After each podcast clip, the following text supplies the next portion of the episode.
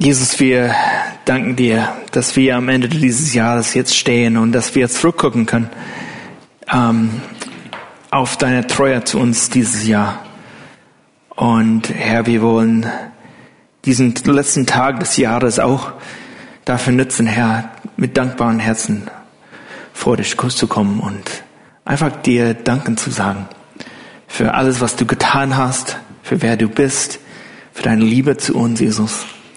Herr, wenn wir heute am Feiern und wenn wir mit Freunden das neue Jahr ähm, genießen oder starten, Herr, ich bitte dich, dass in alle unsere Gedanken und unser Herzen, dass, dass wir einfach dankbar sind für deine Treue zu uns dieses Jahr. Herr, wir haben dich lieb, wir geben dir diesen Gottesdienst hin und wir bitten dich, dass du jetzt zu uns redest durch dein Wort, dass du uns ermutigst und stärkst, dass du uns Gedanken gibst, für die Zukunft, Herr, über das neue Jahr. Ah, leite du unsere Gedanken, fülle du mich mit deinem Geist und salbe du meine Lippen, Jesus, zu deiner Ehre. In deinem Namen. Amen.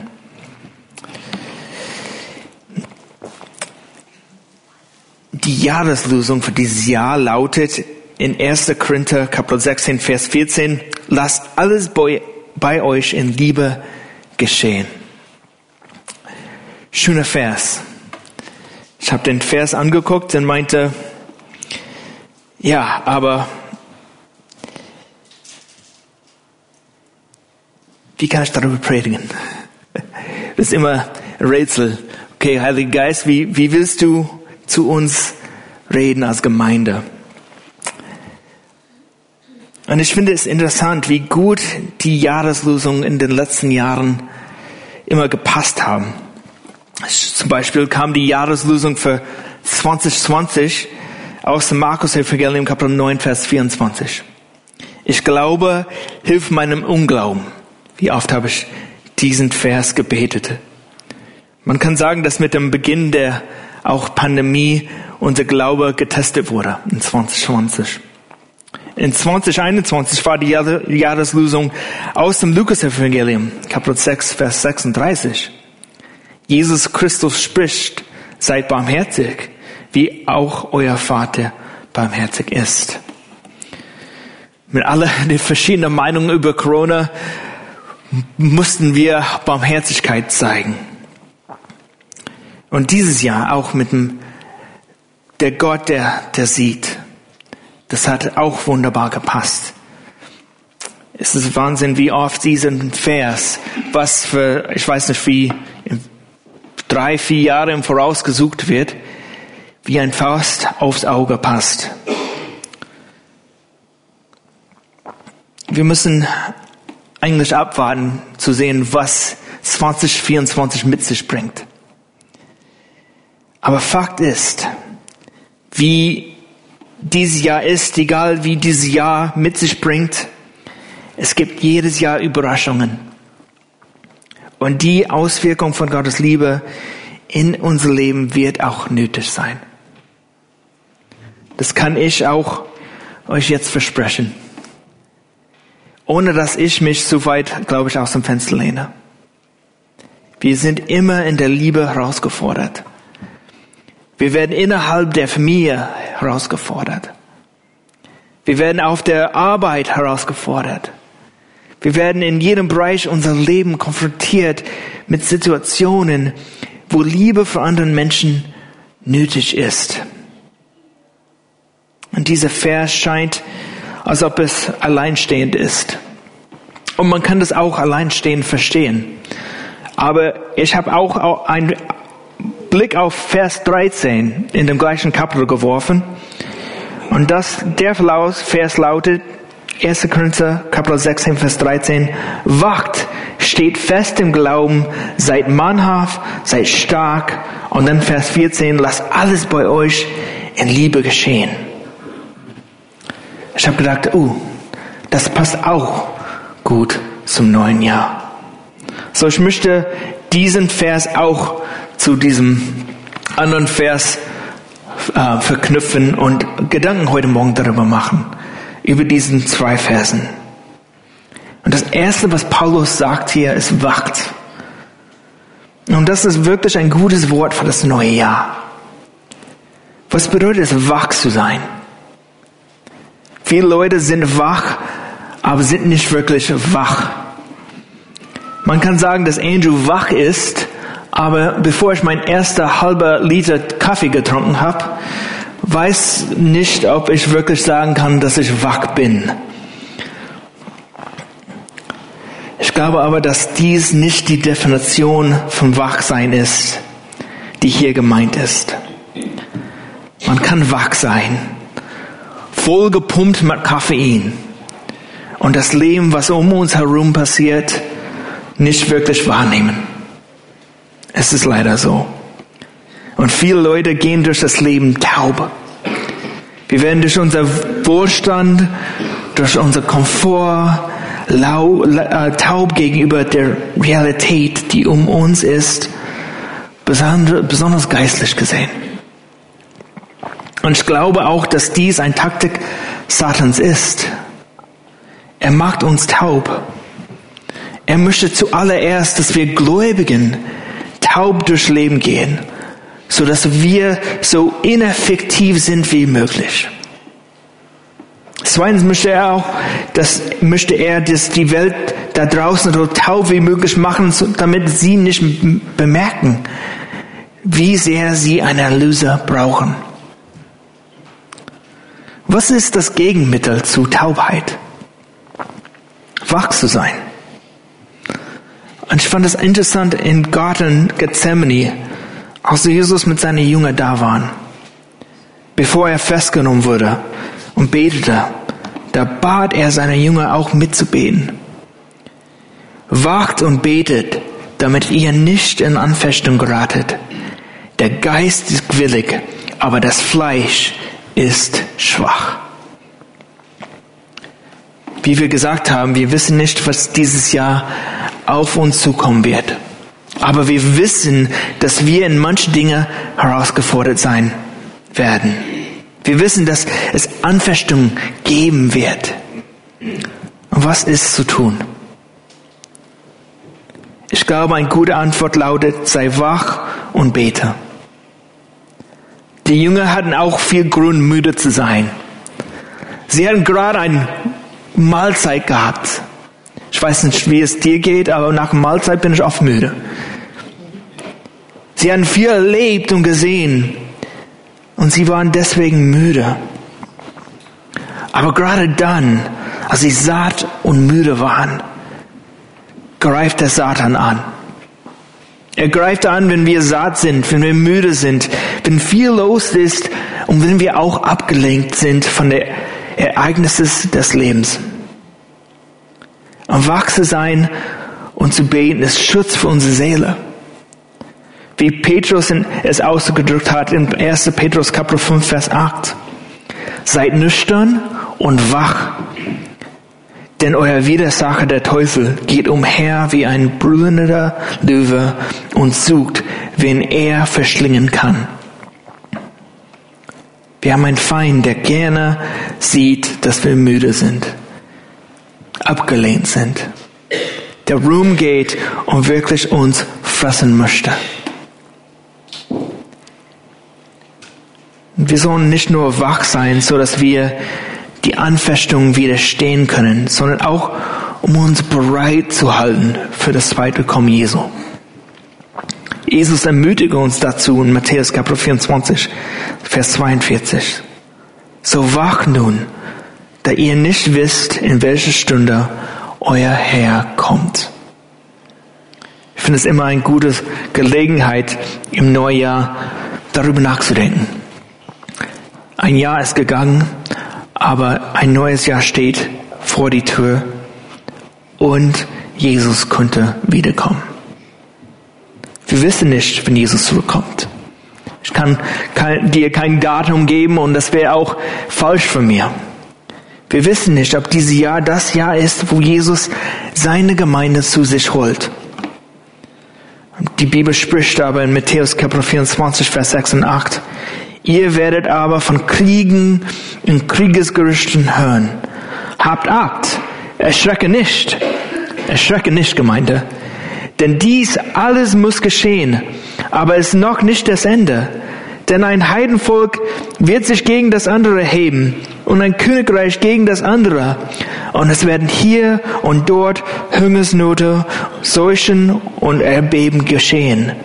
Dies alles ist der Anfang der Wehen. Genau wie die Geburtsschmerzen immer stärker werden, bis das Baby kommt. So wird es auch sein, bis Jesus für seine Gemeinde kommt. Und dann beginnt diese Welt für ihre Sünde und ihre Rebellion gegen ihn zu richten. Wir stehen noch ein Jahr näher an diese Tatsache. Wir glauben fest daran als Christen, dass Jesus eines Tages wiederkommen wird. Und wir bereiten uns vor und wir müssen uns wachsen, halten auf Jesus wiederkommen. Und da gibt es kein besserer, glaube ich, Abschnitt in der Bibel, worüber darüber gesprochen wird, als Paulus spricht in 1. Thessalonischer Kapitel 5, Vers 1 bis 11. Und ich möchte euch einfach diesen Versen vorlesen. Das sind viele Versen. Aber sie bringen wirklich zum Ausdruck genau, wie unser Verhalten sein soll und wie unser Gedanken über Jesus zurückkommen sein sollen. Hört gut zu. Von den Zeiten und Zeitpunkten aber braucht man euch Brüder nicht zu schreiben. Denn ihr wisst ja genau, dass der Tag des Herrn so kommen wird wie ein Dieb in der Nacht. Wenn sie nämlich sagen werden, Frieden und Sicherheit, dann wird sie das Verderben plötzlich überfallen wie die Wehen einer schwangeren Frau. Nochmal diese Wehen und sie werden nicht entfliehen. Ihr aber, Brüder, seid nicht in der Finsternis, dass euch der Tag wie ein Dieb überfallen könnte. Ihr alle seid Söhne des Lichtes und Söhne des Tages. Wir gehören nicht der Nacht an, noch der Finsternis. So lasst uns auch nicht schlafen wie die anderen, sondern lasst uns wachen und nüchtern sein. Denn die Schlafenden schlafen bei Nacht und die Betrunkenen sind bei Nacht betrunken. Wir aber, wir aber, die wir an dem Tag angehören, wollen nüchtern sein, angetan mit dem Brustpanzer des Glaubens und der Liebe und mit dem Helm der Hoffnung auf das Heil. Denn Gott hat uns nicht zum Zorngericht bestimmt, sondern zum Besitz des Heils durch unseren Herrn Jesus Christus der für uns gestorben ist, damit wir, ob wir, ob wir wachen oder schlafen, zusammen mit ihm leben sollen. Darum ermahnt einander und erbaut einander den anderen, wie er es auch tut. Was sollen wir tun? Paulus ermahnt uns hier, aber er ermutigt uns auch, sei wach. Wir sind nicht zum Sohn bestimmt, sondern zum Heil. Sei wachsam, schlafe nicht, betrunke nicht. Wir haben eine Zukunft mit Jesus. Und diese Zukunft naht sich. Wir freuen uns als Christen auf diese Zukunft. beide Bereiche, die geistliche Wachsamkeit gegenüber die Angriffe des Feindes und das Warten auf das zweite Kommen Jesu, gehen Hand in Hand. Wie Johannes in 1. Johannes Kapitel 3, Vers 3 sagt. Und jeder, der diese Hoffnung auf ihn hat, reinigt sich, gleich wie er auch rein ist. Das bedeutet, dass wir uns von der Sündern fernhalten. Wir alle sündigen. Wir alle haben eine Tendenz zu einer bestimmten Sünde. Gottes Werk in uns ist aber die Heiligung. Als wir uns für Jesus entschieden haben, haben wir dem Evangelium geglaubt. Und das Evangelium ist aber etwas, in dem wir unser ganzes Leben als Christen bleiben. Wie können wir in dem Evangelium bleiben? indem wir uns ständig unserer Neigung zur Sünde bewusst sind und diese Neigung zur Vergebung ans Kreuz bringen, um Gottes Gnade zu empfangen. Und dadurch halten wir uns wach. Dadurch bereiten wir auf Jesus äh, Wiederkommen vor. Und Gottes Gnade lädt uns ein, ehrlich mit ihm und über unsere Sünde zu sprechen. Sie so zu nennen, wie er es sie nennt. Und aktiv Schritte in unser Leben zu unternehmen, um die Sünde auch zu bekämpfen. Wenn es sich um Klatsch handelt, dann sollen wir Themen vermeiden, von denen wir wissen, dass wir darüber klatschen würden. Wenn es sich um sexuelle Sünde behandelt, sollen wir uns im Umgang mit unserem Telefon und Computer disziplinieren. Indem wir ehrlich zu unserer Sünde stehen und mit Hilfe des Heiligen Geistes aktiv gegen unsere Sünde auch arbeiten. Sind wir denn wach? Wir erlauben den Feind nicht in unserem Leben Fuß zu fassen und uns zu zerstören, wie er gerne möchte. Und ein Mensch, der wach ist, ist auch ein Mensch, der betet. Er betet für sich selbst und gegen die Sünde in seinem Leben, wie uns das Gebet des Herrn lehrt. Aber er betet auch darum, dass Gott ihm geistlich Augen schenkt, damit er die Welt um sich herum sieht und auch versteht. Besonders wie Gott die Welt um sich herum sieht. Wann hast du das letzte Mal gebetet, Herr, bewahre mich vor Sünde? Ich könnte mir vorstellen, vielleicht weniger als wir sollten. Ich denke, das ist ein Gebet, das Gott unbedingt erhöhen und in unserem Leben erfüllt sein möchte. Geistig wach zu sein bedeutet auch, dass Gott mir die Augen öffnet, damit ich die Dinge sehen kann, wie sie wirklich sind. Sie helfen mir, die Gemeinde zu sehen, wie Jesus die Gemeinde sieht. Auch wenn ich mich über dieses oder jenes ärgere in der Gemeinde. Gott kann uns die Augen geben für unsere Geschwister und für die Gemeinde. Gott kann uns seine Perspektive geben über unsere Familien, mit der wir gerade Weihnachten äh, verbringen mussten.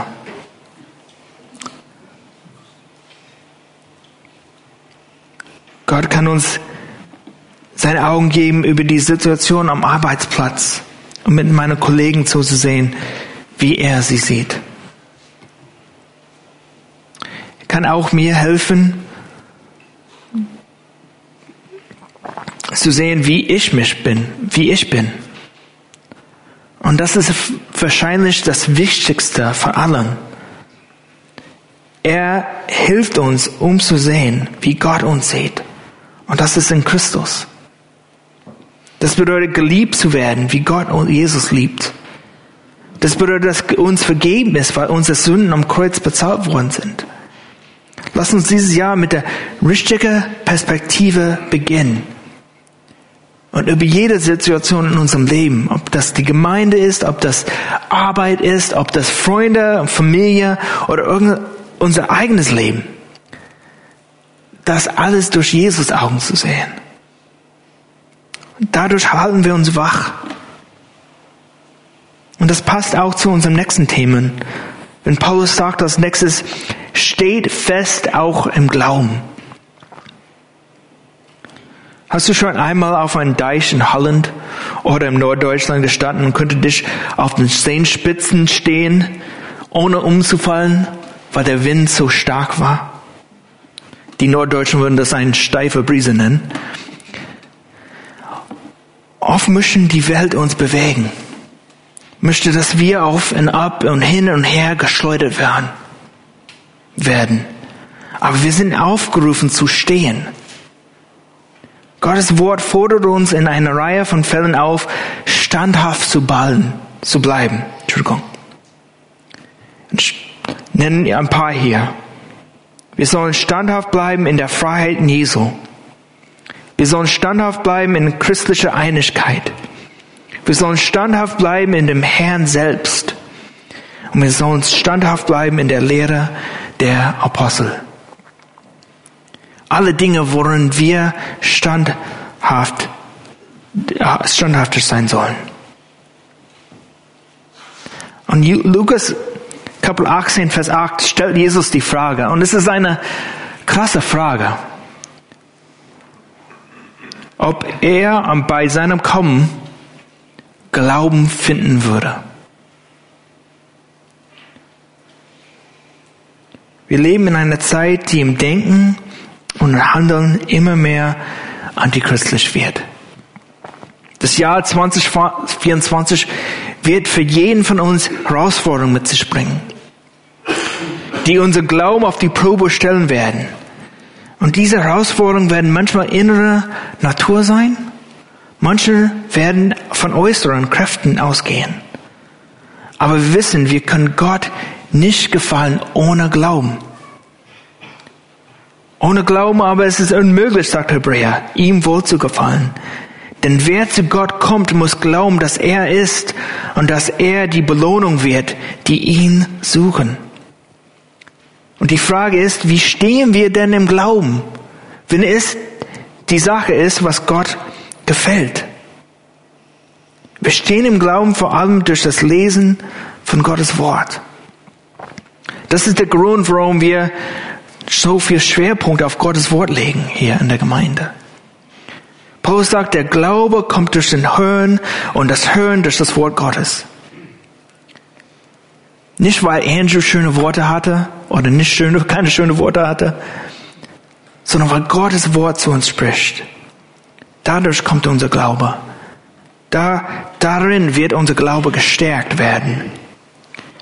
Großer Glaube wird in unserem Leben als Gemeinde nicht dadurch entstehen, dass wir in der Gemeinde eine Veranstaltung oder eine Reihe Veranstaltungen abhalten. Glaube geschieht, weil Gottes Wort in der Gemeinde so einfach und klar wie möglich gelesen und gelehrt wird. Und das ist meine Aufgabe als Pastor dieser Gemeinde. Und ich nehme sie sehr ernst. Und ich freue mich sehr darauf, nächste Woche mit dem Markus-Evangelium anzufangen. Weil da einfach Woche für Woche, Vers für Vers werden wir Gottes Wort sehen. Und wir werden, glaube ich, durch das Markus-Evangelium in unser Glauben gestärkt. Zweitens wird der Glaube in deinem Leben wachsen, wenn du Zeit in Gottes Wort selbst verbringst. Wir sind durch Gnade gerettet aber wir wachsen, indem wir Gottes Wort selbst hören. Wir sollen uns bewusst Ziele für unsere Zeit mit Gott dieses Jahr setzen. Ich weiß nicht, wie das bei euch aussieht. Ich weiß nicht, was für dich am besten ist. Morgens, abends, wenn du am meisten wach bist. Ich weiß nicht, ob du nur ein paar Versen lesen sollst oder, ob du vornehmen sollst, den ganzen Bibel in ein Jahr zu lesen. Was ich einmal gemacht habe. Das ist schon, es nimmt schon echt Disziplin, was fünf, sechs Kapitel am Tag zu lesen. Aber es ist möglich und es ist so segensreich.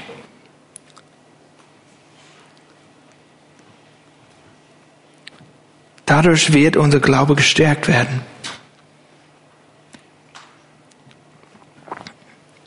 Wir stehen im Glauben oder unser Glaube wird gestärkt durch Gottes Wort als Gemeinde, als Individuen, aber auch durch Gemeinschaft. Für die Männerarbeit haben wir den Vers Sprüche 27, Vers 17 gewählt. Eisen schärft Eisen, ebenso schärft ein Mann den anderen. Oder ein anderer guter Vers über die Bedeutung christlicher Gemeinschaft ist auch in Hebräer zu finden. Und lasst uns aufeinander achten, damit wir uns gegenseitig anspornen zu Liebe und zu guten Werken, indem wir unsere eigene Versammlung nicht verlassen, wie es eigene zu tun pflegen, sondern einander ermahnen und das umso mehr, als ihr den Tag herannahen seht. Und das beste Bild, das ich geben kann, ist das Bild von Mammutbäumen in Nordkalifornien. Riesige Bäume. Du denkst, dass die Wurzeln müssen echt tief in die Erde hineingehen. Aber stimmt es eigentlich nicht? Warum sind sie so groß geworden? Warum können sie gegen so viel Stürme stehen? Weil sie miteinander verbunden sind. Ihre Wurzeln sind nicht tief. Man kann das auf die Erdefläche sehen. Aber sie wurzeln, sie verbinden sich mit dem Nächsten. Ein Mammutbaum kann eigentlich nicht so groß werden und allein sein. Wir werden ermutigt, im Glauben zu stehen, weil wir in Gottes Wort stehen und aktiv an Gottes Wort und Gemeinschaft teilnehmen. Und das nächste Wort oder die nächsten Worte, mit denen Paulus uns ermutigt, sind die Worte seid mannhaft.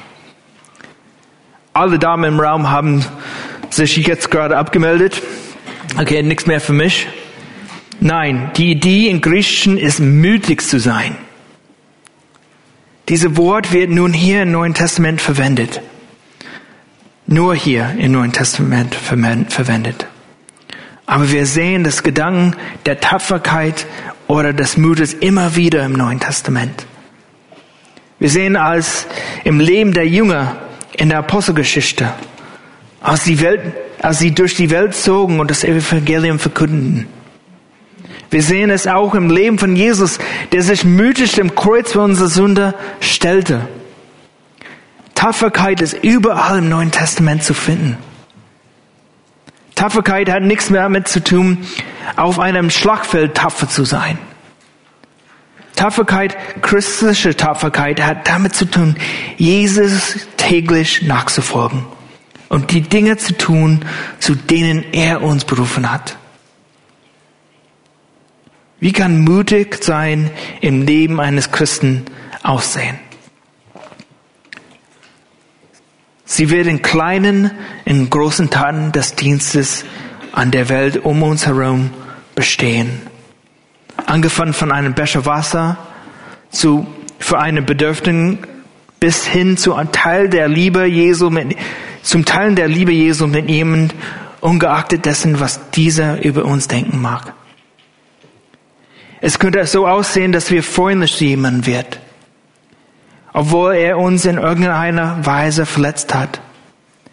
Im Jahr 2024 wird es für uns viele Gelegenheiten geben, mütig zu sein, etwas zu tun, trotz der Angst, die wir in diesem Moment empfinden. Und wie können wir mütig sein? Was kann die Tapferkeit in unserem Leben wecken? Wenn ich über diese Frage nachdenke, kommt mir das Beispiel der Jünger vor, nach dem Pfingsten in den Sinn. Was am Pfingsttag geschah? Der Heilige Geist kam auf die Jünger und befähigte sie, Zeuge zu sein. Derselbe Geist lebt auch in uns. Paulus sagt in Epheser Kapitel 5, dass wir mit dem Geist erfüllt sein sollen und das Griechische bedeutet dort, dass wir ständig mit dem Geist erfüllt sein sollen. Was für eine wichtige Ermahnung von Gottes Wort für uns, wenn wir dieses neue Jahr mit allen den Herausforderungen beginnen, die uns Mut abverlangen werden. Wir können mütig sein, nicht weil wir die Kraft in uns selbst haben, sondern weil Gott selbst uns durch die Kraft des Heiligen Geistes helfen kann mutig zu sein. Wir brauchen nur zu bitten. Heiliger Geist, erfülle mich neu mit deinem Geist. Komm neu. Gib mir Kraft und Weisheit, Mut, so zu leben, wie du möchtest. Und das Erstaunliche ist, dass er es tut. Er wird es tun. Das könnte man auch sagen, wenn Paulus hier sagt, seid stark. Wie Paulus die Epheser in Epheser Kapitel 6, Vers 10 ermutigte. Im Übrigen, meine Brüder, seid stark in dem Herrn und in der Macht seiner Stärke. Da ist der Heilige Geist, seine Stärke. Nicht meine Stärke, sondern seine. Und all diese Begriffe hier sind militärische Begriffe. Wacht, steht fest im Glauben, seid mannhaft, seid stark. Gerade wenn man denkt, Paulus würde jetzt sagen, zieh jetzt die Kriegsbemalung an und geht hinaus. Holt die Waffen. Sagt Paulus, denn unsere Jahreslosung. Lass alles bei euch in Liebe geschehen. Das nimmt ein wenig den Wind aus dem Segel, nicht wahr? Ich meine, ich war bereit, mutig und stark und wachsam und zu sein. Aber jetzt sagst du mir, Paulus, dass ich alle diese Dinge in Liebe tun muss? Nicht durch Gewalt, nicht durch Kraft. Nee, Paulus sagt, durch Liebe. Paulus hat vor ein paar Kapiteln vorher gesagt, Glaube, Hoffnung und Liebe, aber die Liebe ist die größte unter ihnen. Ich kann alle diese Dinge tun. Ich kann ganz viele gute Gedanken für das neue Jahr haben. Neue so Voraussetzungen für mich. Neue Ziele. Aber ich kann keine von dem tun. Im geistlichen Sinn. Ohne die Liebe. Ohne die Liebe sind die nur Lärm. Sie sind nur gute Dinge, wenn die Motivation für sie nicht Liebe ist. Als Jesus an Weihnachten kam, war seine Motivation die Liebe. Er kam und starb für unsere Sünde, weil er Liebe ist. Wir lieben ihn, weil er uns zuerst geliebt hat, sagt die Bibel. Das ist unsere Motivation. Das ist der Grund, warum wir wachen. Das ist der Grund, warum wir standhaft bleiben und mutig sind. Es ist das Evangelium. Es ist die Liebe Gottes, die sich uns in der Geburt, dem Leben, dem Tod und der Auferstehung Jesu zeigt. Und dort finden wir Motivation. Nicht in dem, was wir getan haben, sondern in dem, was für uns getan wurde. Die Liebe, die während des gesamten Lebens Christi uns an der ganzen Menschheit gegenüber gezeigt und auch demonstriert wurde. Wenn wir über die Gute Gottes an, unsere, an uns gegenüber erstaunt sind, wenn wir aus dieser Art von Liebe, die die Bibel Agape Liebe nennt, die Liebe, die gibt, können wir einander wirklich lieben wie Paulus uns hier in diesem Abschnitt ermutigt, einander zu lieben. Wie ich am Anfang gesagt habe, wir werden im 2024 innerhalb der Familie herausgefordert. Wir werden auf der Arbeit herausgefordert. Wir werden in jedem Bereich unseres Lebens konfrontiert mit Situationen, wo Liebe für anderen Menschen notwendig ist. Ich kann meine Frau, die Person, die ich am leichtesten in der Welt lieben kann, nicht ohne Gottes Hilfe lieben. Warum sollte ich annehmen, dass ich diese Gebot, andere zu lieben, ohne Gottes Hilfe erfüllen kann? Ist nicht möglich. Ich brauche Gottes Hilfe, um zu lieben. Wie wir, wir als eine Gemeinde brauchen Gottes Hilfe, um zu lieben. Liebe ist das Gebot und das Ziel hier in diesem Text. Das ist die Jahreslösung für uns. Die Liebe ist, ein, ist in unserem Leben ausgegossen worden, damit sie es das Leben der Menschen um uns herum ausgegossen werden kann. Ich weiß nicht, auf welche Weise unsere Liebe in diesem Jahr auf die Probe gestellt werden wird. Aber lasst uns das Evangelium in den Mittelpunkt unseres Handels stellen. Und wenn das geschieht, werden wir so lieben, wie Gott es uns durch Paulus hier befehlt.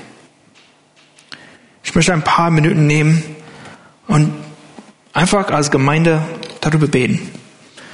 Ich werde einfach, wer möchte, kann beten und ich werde am Ende schließen dann wird das Anbetungsteam nach vorne kommen und uns im letzten Lied leiten. Aber lasst uns als Gemeinde wach sein heute Morgen. Durch Gebet. Lass uns das neue Jahr vor Gott bringen. Lass uns ihm auch danken für was er gemacht hat. Und aus seiner Treue zu uns in der Vergangenheit können wir um auch die Zukunft Sachen bitten. Lass uns beten. Jesus, ich danke dir für wer du bist, für dein Wort, für den Vielfalt deines Wortes.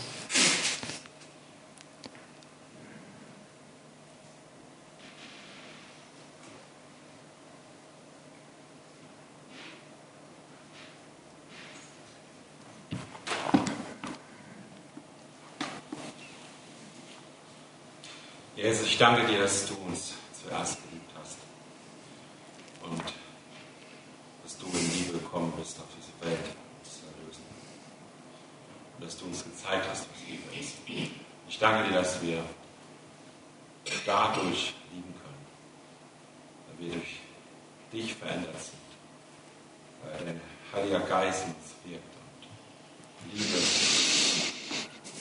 in uns wachsen lässt.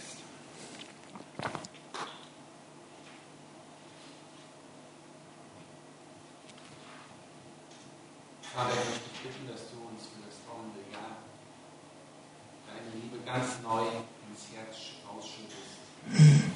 Dass wir lieben können, so wie du uns geliebt hast. Ja, wir preisen dich dafür, dass deine Liebe in unser Herz ausgegossen ist und dass wir auch deinen Heiligen Geist haben und so auch eine Kraftquelle haben. Denn Herr, wir sind auf deine Liebe angewiesen. Danke, Herr Jesus, dafür, dass du im abgelaufenen Jahr bei uns bist. Danke, dass wir so oft erkennen durften, dass du hörst und erinnerst, wenn wir zu dir sprechen, wenn wir mit dir reden. Danke für all das, was du geschenkt hast im, abgelaufenen Jahr. Ja, und danke dafür, dass wir wissen, dass du verlässlich bist und mit uns in das neue Jahr gehen willst. Danke, dass wir wissen dürfen, dass du ein Gott der Liebe bist und dass wir durch deinen Geist und durch deine Kraft geleitet auch die Liebe an die Menschen um uns herum weitergeben das wollen wir bitten als Gemeinde, dass du uns den Frieden erhältst, die Liebe untereinander, dass wir auch den Menschen um uns herum, dass wir ein Zeugnis sein können hier in Neunkirchen am Ort. Wir wollen deine Diener sein und wir wollen dich um Hilfe bitten und dir danken dafür, dass du da bist, dass du hörst und auch das neue Jahr mit uns gehst.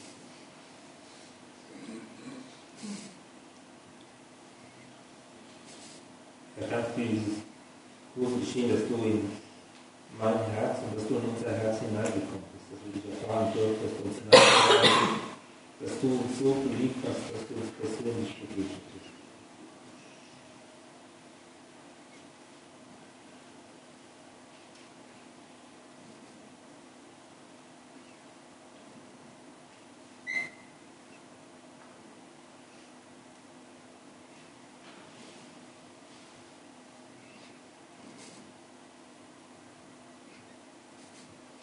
Herr Jesus Christus,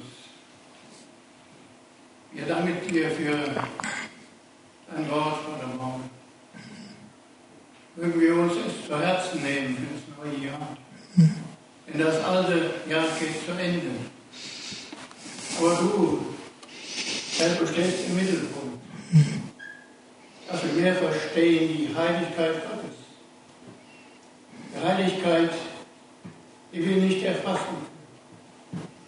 Aber dein Blut, dein Blut, o oh Herr, ist so kostbar, dass wir vor einem heiligen Gott bestehen können.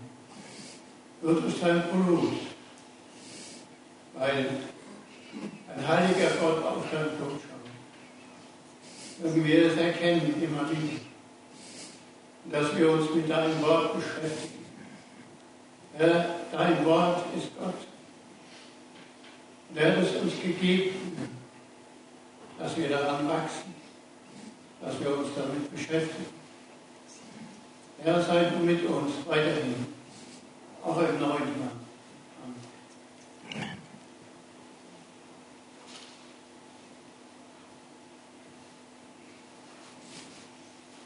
Ich danke dafür, egal wo wir stehen, ob wir ganz am Anfang stehen, gerade wir haben begonnen haben zu leben, ob wir schon Jahrzehnte oder Jahre hier laufen. Ich danke dafür, dass du immer wieder zu uns sprichst.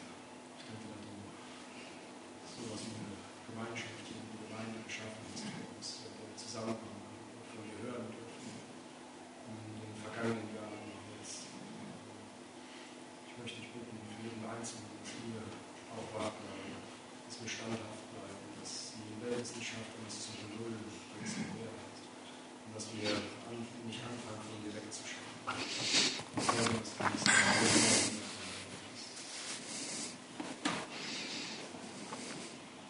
Herr, du bist die Person, die du wirst die zu dir holen, die an dich glauben. Auch ist einer Gnadenzeit. Und es gibt viele Leute um uns herum, die dich schon nicht kennen, die persönlich Mach das nächste Jahr zu einem Jahr, in dem du uns losschickst, uns ausrüstest mit deiner Liebe, mit deiner Hingabe für die Menschen und mach uns zu deinen Werkzeugen, dass wir von dir schützen können und deine Liebe einfach mit unserer Begegnung Jesus, du hast uns nicht einen Geist der Furchtsamkeit geschenkt. Hm. Du hast uns einen Geist der Kraft, der Liebe und der Besonnenheit geschenkt. Herr, du hast uns in deinem Leben gezeigt, dass Liebe auch kein Ausdruck der Schwäche ist, sondern gerade in der Liebe hast du Stärke bewiesen. Ja, und äh, wie sind auch die Dinge auch in dieser Welt verschoben, dass es einen ganz anderen Eindruck von Liebe bekommt. Herr, wir wollen dich hier und mit der Kraft, die du uns in deinem Geist geschenkt hast, in das neue Jahr gehen und uns das auch für unser Leben immer wieder neu sichtbar wird. Dass uns Kraft und Liebe schenkst. Jesus Christus, sei du auch mit den Witwen. Also sie stehen alleine da.